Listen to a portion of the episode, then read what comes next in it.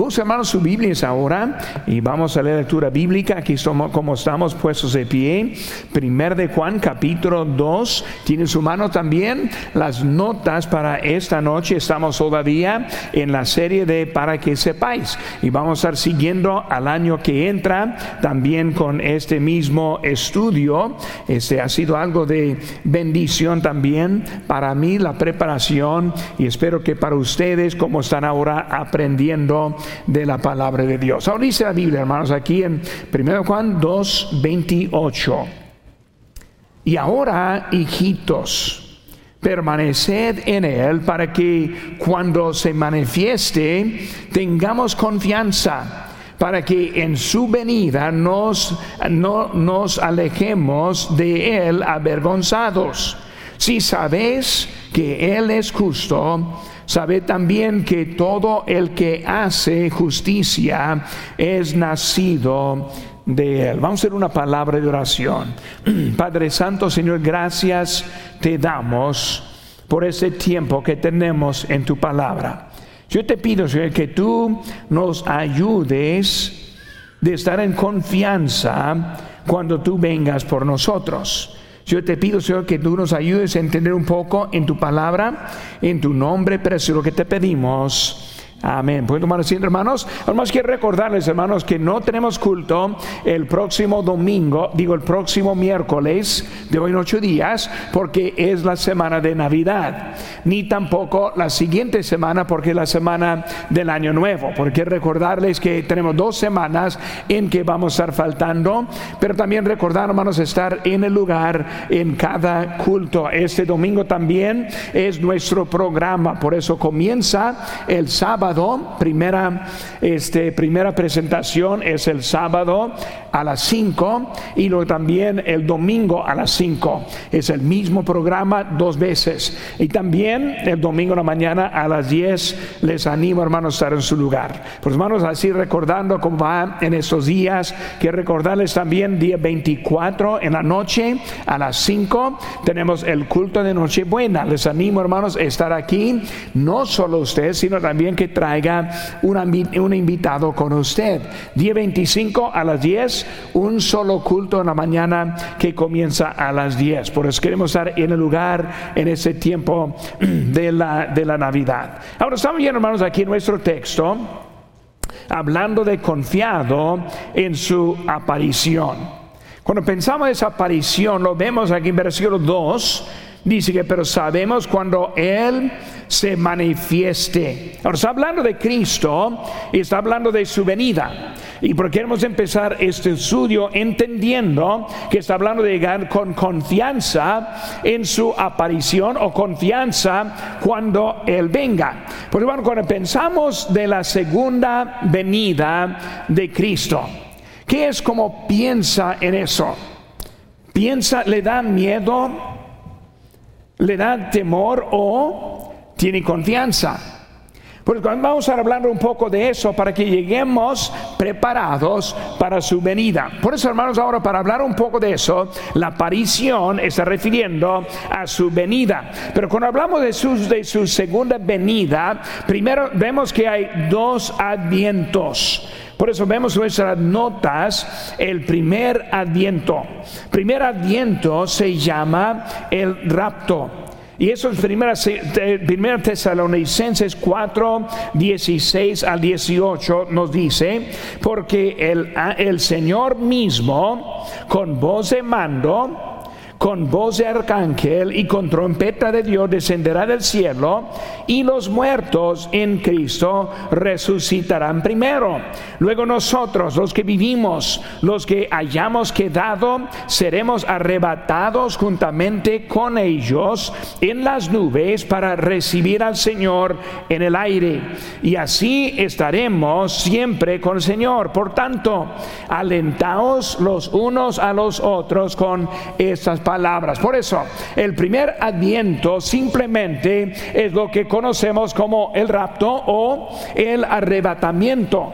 Cuando pensamos en eso, el Señor viene y luego nos encuentra en el aire. Por eso así es como va rápidamente. Cuando llega, los muertos en Cristo resucitarán primero. Por eso Él va a llegar con los que han muerto, pero sus cuerpos se quedaron aquí.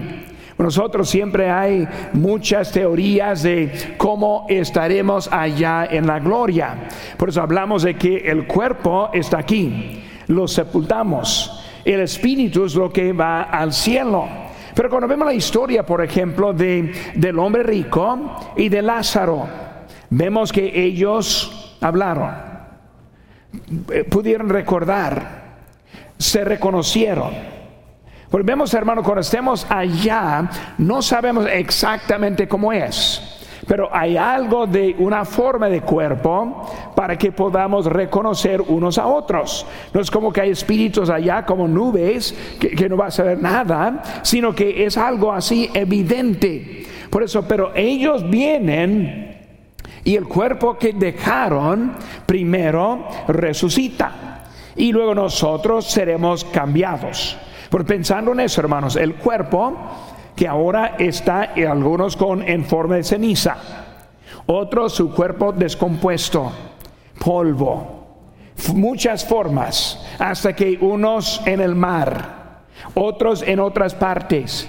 Pero Dios va a resucitarles y en ese momento sus cuerpos va a volver forma. Y luego se reúne con su espíritu. Y nosotros después iremos en el cuerpo, así como somos, con Él en el aire. Y dice, ahí estaremos con Él para siempre. Es la primera aparición. Pues hablando de la segunda vez de Cristo, primero Él viene y eso también es conocido como el ladrón de la noche. Como una, un ladrón entra, no avisa. Un ladrón entra y trabaja rápido y de repente ya no están. Por eso cuando Él viene, iremos con Él rápidamente. Por eso los que dicen, pues pastor, voy a esperar y cuando venga el rapto voy a poner mi fe en Cristo. Será demasiado tarde. No irá en ese rapto. Solo los que se encuentran en Cristo. No son buenas gentes no son los religiosos, sino son los, que tienen su fe en Jesucristo, primer adviento. Ahora, después hay otro adviento, que es el segundo. Y hay siete años entre el primero y el segundo. Y por eso, cuando hermanos, cuando hablamos de estos advientos, hay una forma para recordar. Cuando viene Cristo en el primer adviento, viene por sus santos. Cuando viene el segundo adviento, viene con sus santos. Pues primera vez viene a recogernos. Segunda vez viene junto con nosotros. Y por eso eso lo encontramos, hermanos, aquí en el segundo adviento, la segunda venida, en Apocalipsis 19, 11 y luego 14. Dice, entonces vi el cielo abierto y aquí un caballo blanco y el que lo montaba se llamaba fiel y verdadero y con justicia juzga y pelea. Versículo 14 dice, y los ejércitos celestiales, vestidos de lino finísimo, blanco y limpio, le seguían en caballos blancos. Por eso, primer adviento viene para llevarnos al cielo. Ahora va a ser cosas pasando en esos siete años, no hay tiempo para hablar, para hablar de eso. Pero al final, Él viene ahora en lo que es conocido como Amargedón. Por eso viene para hacer guerra. Y por eso en esa guerra es el valle, yo estuve en ese valle en donde va a ser cuando fui a Israel en mayo, yo lo conozco, lo vi y estoy más pensando cómo será los hombres ahí haciendo guerra en contra de Dios y Dios y Cristo bajando y con su boca la espada les va a matar allí mismo. Eso es la segunda venida. Nosotros con Él la segunda vez. Él por nosotros la primera vez. Y por eso cuando Él llegue va a establecer su reino aquí en el cielo. Por eso en breve es lo que está hablando aquí. Porque cuando dice cuando se manifieste Él está hablando de ese tiempo. Por eso vamos a estar pensando en ese momento acerca de ese momento. Vemos también, hermanos, estos dos versículos es un, es un puente. Es algo de conectando dos ideas. Cuando vemos, hermanos, aquí, vemos que los capítulos 1 y 2 está tratando, están tratando del compañerismo. Y los capítulos 3 al 5 se trata, o tratan de la relación. Por eso, compañerismo, relación. Pues ya, ya, terminamos los dos capítulos y hablando de cómo es el compañerismo. Voy a ayudarle rápidamente, hermanos. Busquen conmigo en, en capítulo 1, versículo 9, hablando, hermanos, acerca del compañerismo. Dice aquí que si confesamos nuestros pecados, Él es fiel y justo para perdonar nuestros pecados y limpiarnos de toda maldad. Ahora, dice aquí, si confesamos, nos perdonará. Déjenme decir, hermanos, si no confiesa sus pecados, no le perdona. Ahora, no se confunde. No está hablando de nuestra relación, está hablando de nuestro compañerismo. Por ejemplo, si alguien le ofende, le pide perdón, le perdonará. Si no le perdona, usted es peor que él. Por eso si alguien dice, pastor, no le puedo perdonar, eres, es una persona malvada. Tenemos el mandato perdonar. Pues vemos hermanos que ese es lo que está hablando. Si pedimos perdón, Cristo nos perdonará. Si no confesamos, no nos perdona. Otra vez, no está hablando de al infierno va, no, está hablando de compañerismo. Rompe el compañerismo el pecado en la vida. Porque uno entiende un poco eso de esos capítulos, también los puede este, aplicar versículos como eso que leímos ahora. Por eso, hermanos, estamos hablando de, de nuestra vida ahora estando con Él. Ahora, este puente, hermanos, estos dos versículos cierran la primera sección y comienza la segunda sección. Pues ahora estamos hablando y terminando, acabando lo que es el compañerismo para entrar en, el, en la relación. Versículo número 28 es un resumen del compañerismo con Dios. Dice, ahora hijitos, permaneced en él para que cuando Él se, cuando se manifieste, tengamos confianza para que en su venida no nos alejemos de Él avergonzados. Por está cerrando la idea. Quiero que estén bien con Él. Quiero que tengan buena, ese buen compañerismo con Él. Quiero que estén caminando con Él. ¿Para qué? Para cuando llegue, lleguemos con confianza. También, vamos ser nacido de nuevo pertenece a nuestra este, relación con Cristo o con Dios. Somos hijos de Dios. Por eso vamos a estar hablando, cambiando tema. tema. Primer tema es compañerismo siendo ya hijo. 1 Juan 1.9, siendo ya hijo, confesar los pecados. Ahora está hablando de relación. ¿Qué es la relación? Hijos de Dios. Por eso, esa persona, si no tiene establecida su relación, no va a llegar a Él en la segunda venida. Cuando se manifiesta, esa persona está afuera solo se manifiesta a los que están en él, que tiene ese compañerismo. Pues ahora va a cambiar tema, llegando a este punto acerca de lo que es nuestra relación. Por eso vamos a estar viendo de ese puente y con el tiempo que tenemos en esta tarde, quiero que me sigan con su, este, sus notas, su vista y también que estén contestando los espacios. Primero es, el mandato es que permanecer. El mandato es permanecer. Ahora, hablamos un poco acerca de esto la semana pasada. Permanecer. Por eso, para tener compañerismo hay que permanecer. Si no estemos permaneciendo en Él, no podemos tener buen compañerismo. Es imposible. Pues rápidamente, inciso A es permanecer en la casa de Dios. Permanecer en la casa de Dios. La casa de Dios es local. Por eso, cuando alguien está enfermo, malito, afuera, puede sintonizar con nosotros. Es por eso tenemos el live stream.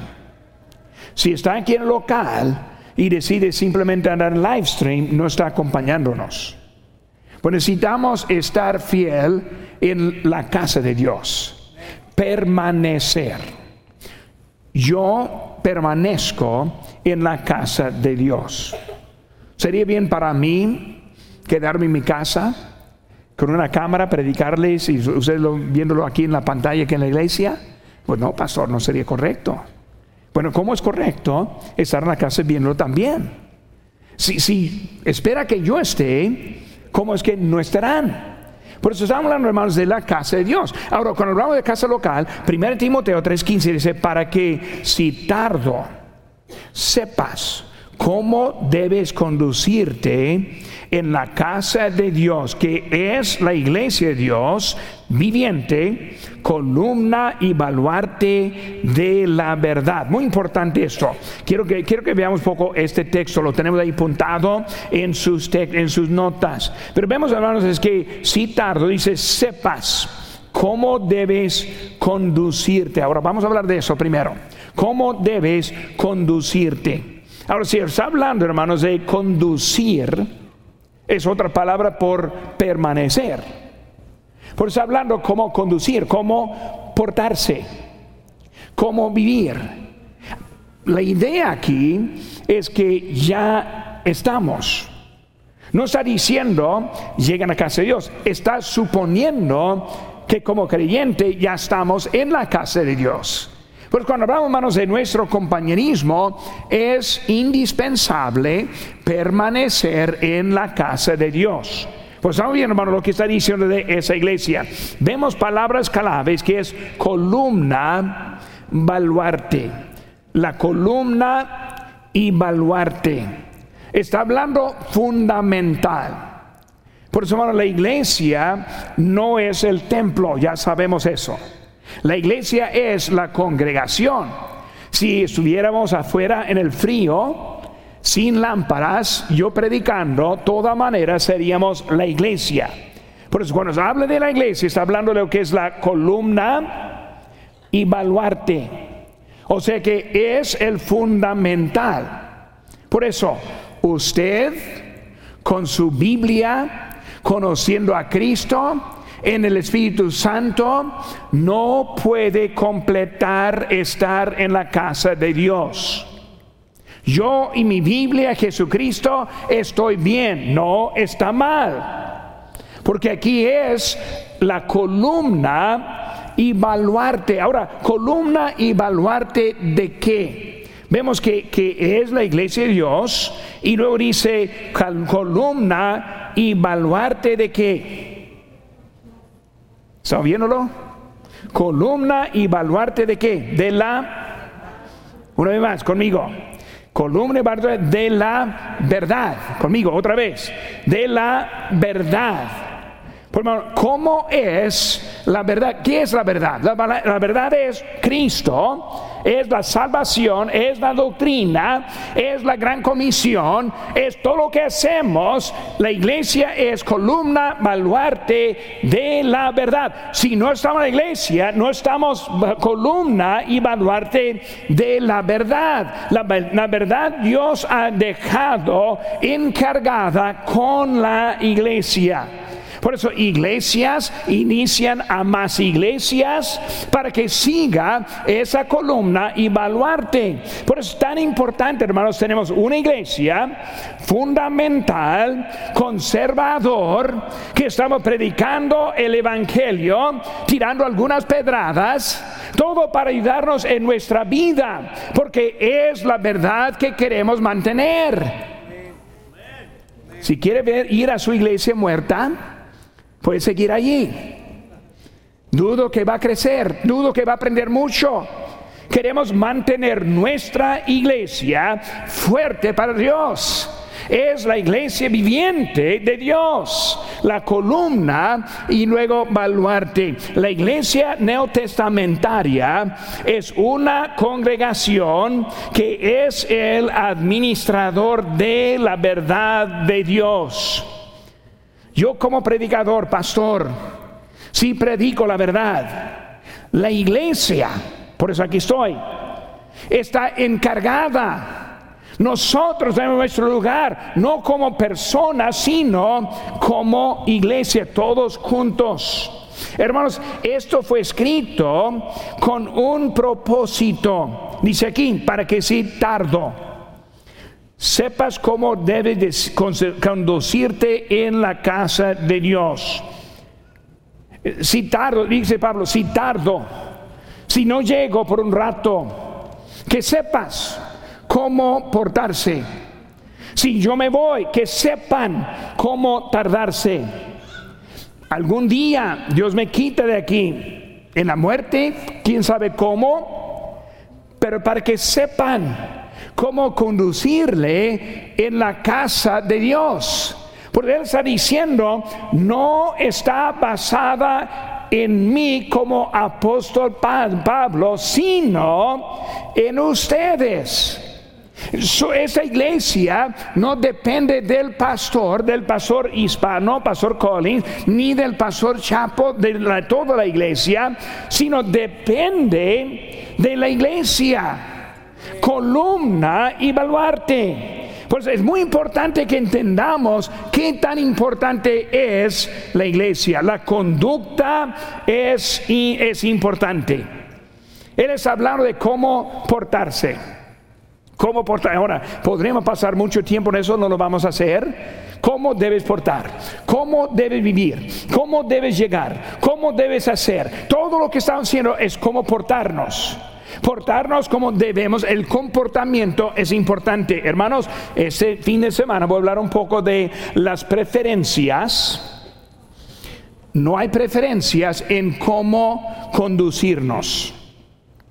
No hay preferencias en la conducta. Tenemos mandatos en cómo conducirnos en la casa de Dios. La asistencia es fundamental para comportarse correctamente. Sí, sube, hermanos. Permanecer también en la palabra de Dios. Juan 17, 17. Santifícalos en tu verdad. Tu palabra es verdad. Ahora vemos dos claves, una va con otra. Ahora, ¿qué es la columna y baluarte de la verdad? Pues la iglesia. ¿Qué es lo que nos va a santificar? La palabra. Por eso llegamos aquí, no estoy dándoles una plática.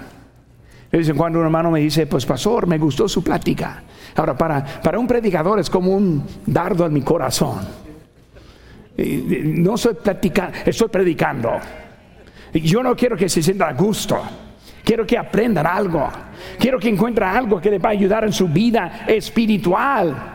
Por eso vemos, hermanos, es la palabra de Dios que predico no estoy dando mis ideas, no voy dando mis opiniones, sino la palabra de Dios. Por eso la verdad que está hablando acerca de la casa de Dios, también está hablando acerca de la palabra de Dios. Es la manera que estamos. Vemos, hermanos, también para escondriñar las escrituras. Juan 5:39. Escondriñad las escrituras porque a vosotros os parece que en ellas tenéis la vida eterna y ellas son las que dan testimonio de mí. Escondrinar, ¿qué significa? Saber lo que está adentro.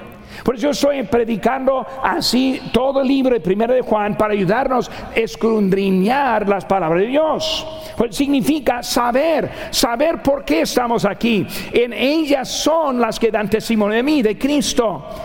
Número dos, ahí también vemos memorizar las escrituras. Salmo 119, 11, en mi corazón he guardado tus dichos para no pecar contra ti. Debemos tener este, escrituras en el corazón. Hace muchos años, más bien cuando yo era un niño, en la iglesia memorizamos. Todos cada semana memorizamos. Texto de, en, la, escuela dominical memorizamos. Tuvimos tiempos, campañas en, en, campañas en donde nosotros memorizamos hasta capítulos. Algo ha pasado en esos años que no queremos memorizar. A lo mejor debo hacer algo para volver el ánimo de memorizar. Debemos saber lo que dice la Biblia. Debemos tener sus dichos guardados en el corazón. Debemos saber cuando estamos hablando de Cristo que puede citar, porque todos, por cuanto todos pecaron y están destituidos de la gloria de Dios, debe poder decir eso. Porque la paga del pecado es muerte, mas la dádiva de Dios es vida eterna. Debe poder hablar porque de tal manera amó Dios al mundo, que ha dado a su Hijo unigénito para que todo aquel que en Él cree no se pierda, mas tenga vida eterna. Debemos tener la palabra de Dios guardada en nuestro corazón, escudriñar, memorizar y también nos compartir. ¿Qué es la ganancia de almas? Vamos a la ganancia de almas cada jueves, también cada domingo, digo cada sábado a la mañana. Les espero esta semana también. Vamos a tener algo para comer, darle energía, animarle. Luego vamos a la calle, un cafecito, un jugo. Vamos a hacerlo este sábado a las nueve y media de la, de la mañana. Pero estamos compartiendo. Cada tratamos que dejamos en la puerta contiene el Evangelio. Por eso queremos compartir también lo que hay. Vemos ahora también, inciso C, permanecer en el Espíritu de Dios. Versículo 29. Si sabéis que Él es justo, sabed también que todo el que hace justicia es nacido de Él. Estamos cambiando el tema ahora hasta el nacimiento. Ese espíritu, ¿cómo es la justicia? El que está en nosotros. Dice la Biblia, en mí, que es mi cuerpo, no mora el bien. El Espíritu es el que me justifica. El, el Espíritu de Dios es el que me cambia. El Espíritu de Dios es el que me da el valor para seguir adelante en Él, permanecer. Ahora, hermanos, cuando hablamos de permanecer el Espíritu de Dios, hay característica de andar en el Espíritu. Dice en Gálatas 5:16, digo pues, andad en el Espíritu y no satisfagáis los deseos de la carne. Andar cada día, seguir adelante. Cristo ahora quiere usarnos. Número dos, hermanos, en nuestro texto hasta que Cristo se presenta. Pues número uno, estaba aprendiendo permanecer. Segundo, hasta que Cristo se presenta. Pues hermano, cuando hablamos de nosotros, permanecer, ¿hasta cuándo? Hasta que Él venga. No hasta que se ofende. No hasta que se enoje con el pastor no hasta que un susto viene de alguna, algún virus. No hasta que otra idea que tiene. Hasta que Él venga. Cuando uno conoce a Cristo es muy fácil eh, explicar la necesidad de estar en la casa de Dios. Si uno se salvo y nunca va a la casa de Dios, mi pregunta es, ¿Tendría un cambio de vida? No. ¿Aprendería cómo vivir? No. ¿Sería obediente? No. Por eso uno que está apenas en Cristo sabe que tiene que congregarse para aprender. Pero nosotros que ya hemos aprendido, el mandato es permanecer, permanecer en el Espíritu, es ahora hasta que en el Espíritu hasta que Cristo se presente. Ahora, vemos hizo A, espera su venida. En Hebreos 9:28, así también Cristo fue ofrecido una sola vez para llevar los pecados de muchos y aparecerá por segunda vez sin relación con el pecado para salvar a los que le esperan. Debemos esperarle. Debemos descansar, llegar al muerte en esa noche. Dices, Cristo, te estoy esperando. Cristo, aquí estoy. Qué bonito es cuando alguien te está esperando. Llega a la casa, alguien te está esperando. Sabe que alguien te quiere. Son bien hermanos que Cristo los quiere. Por eso estamos esperando. Señor, aquí estoy. Señor, ven por mí. Por eso está hablando de esperar a Él. ¿Hasta cuando eh, pues esté a los que están esperando su venida. También es hizo B. Ama su venida. Según Timoteo 4:8, por demás, me está guardada la corona de justicia, la cual me dará el Señor juez justo en aquel día. Y no solo a mí, sino también a todos los que aman su venida. Uno es esperar otro es amar. Si fuera posible, no más ver un poco de la gloria, estaríamos esperando con anhelo. Eh, tendríamos un amor por esa venida.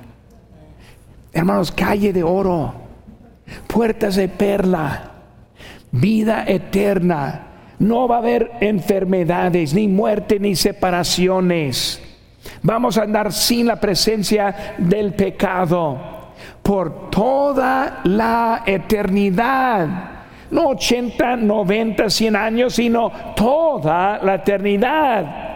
Por eso espera la venida, pero también ama la venida. Cristo, estoy, estoy listo para que venga. E, está hablando de la estrecha en donde estuvo Pablo, ir o quedarme, pero ir es muchísimo mejor.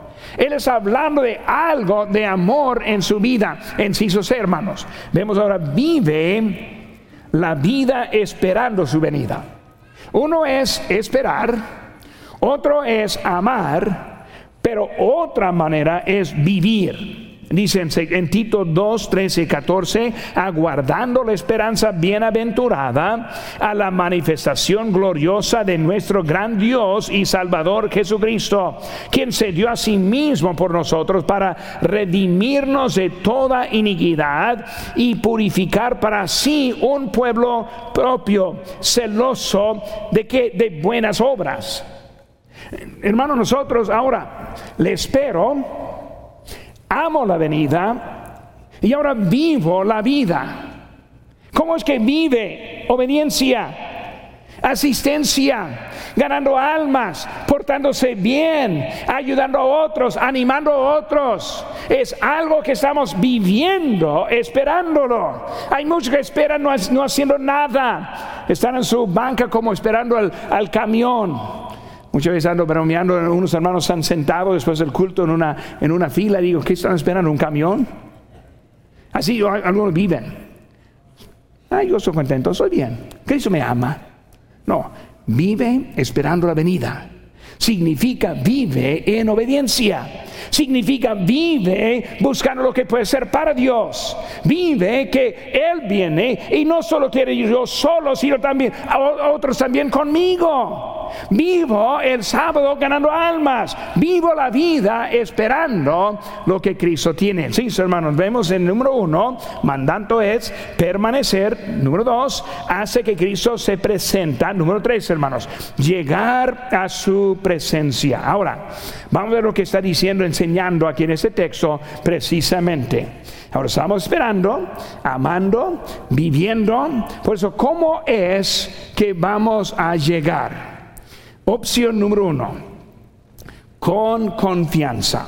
Versículo 28a. Dice, ahora, hijitos, permaneced en Él para que cuando, eh, cuando se manifieste tengamos confianza. Ahora estamos hablando, hermanos, de tener confianza. Dos maneras en que puede esperar al Señor. La primera manera, primera opción es con confianza. Si usted se muriera ahora mismo, está 100% seguro que iría al cielo. Confianza. A veces algunos no están 100%, 100 seguros, no porque no son salvos, sino porque no están viviendo bien. Si alguien está viviendo en el mundo con alcohol, con drogas, adulterio, etcétera, etcétera, no debe tener tanta confianza. Hasta que si la tenga, si la tuviera, yo estaría preocupado por él. Si yo estuviera viviendo así, yo estaría preocupado. Confianza significa, significa viviendo bien, esperando. Confianza. Confianza esperándole. Por eso yo tengo mi, decisión, mi confianza en Cristo Jesús. También estoy viviendo de acuerdo en lo que digo. Por eso tengo la confianza. Podemos llegar a Él con confianza, permanecer en Él hasta el fin de la vida, llegar en obediencia, llegar fiel a Él, no, no en lo que es la infidelidad. ¿Puede ser infiel a Cristo? Hasta que la Biblia habla de adulterio espiritual. ¿Qué es eso? una mezclada de la fe con cualquier otra cosa. Dios es celoso. Cristo es el único. No quiere que mezclemos con otras cosas. Mezclando con el mundo es infidelidad. Dice la Biblia que el que es amigo del mundo es enemigo de Dios, dice la Biblia.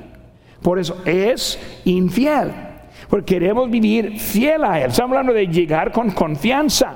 Llego con confianza cuando estoy viviendo en mi Señor. Por eso, hermanos, también llegar preparado, según Corintios 5:10, porque es necesario que todos nosotros comparezcamos ante el tribunal de Cristo para que cada uno reciba según lo que haya hecho mientras estaba en el cuerpo, sea bueno o sea malo, preparado para recibir lo que queremos, preparado a asistir fielmente, preparado en su palabra, preparado a andar en el Espíritu, preparado viviendo en obediencia, preparado teniendo ánimo para Dios, preparado esperándole, amándole, preparado para Cristo.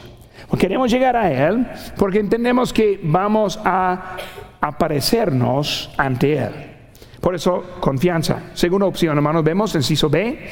Opción número dos es con vergüenza. Con vergüenza. Otra vez, versículo 28. Ahora, hijitos, permaneced en Él, porque cuando Él se manifieste tengamos confianza. Para que en su venida no nos alejemos de Él avergonzados. Cuando vemos, hermanos, avergonzados, con vergüenza Está hablando, hermanos, de alejados. Alejados. Muy fácil enfriarse espiritualmente. Muy fácil llegarse un cristiano de que antes. No, pastor, yo antes enseñaba en una escuela dominical. Señor, eh, pastor, yo antes asistía domingo, la tarde, miércoles. Pastor, yo antes diezmaba. Pastor, yo, muchos viven esa vida de antes. Porque cuando hablamos de lo que estamos viendo aquí, para llegar bien hay que permanecer en Él. La casa, la palabra, el Espíritu. Por eso vemos, hermanos, que con vergüenza es cuando no estamos llegando a Él correctamente. Desobediente, infiel, mundano. Debemos llegar preparado a Él. Por eso vamos a abrir una pausa, aprendiendo que cuando venga Cristo ahora estén preparados. Ahora brincamos de hoy en tres semanas, día 4 de enero. Feliz año, hermano. Feliz año. 4 de enero, vamos a volver aquí y vamos a aprender ahora empezando en capítulo 3, que es la relación con Cristo.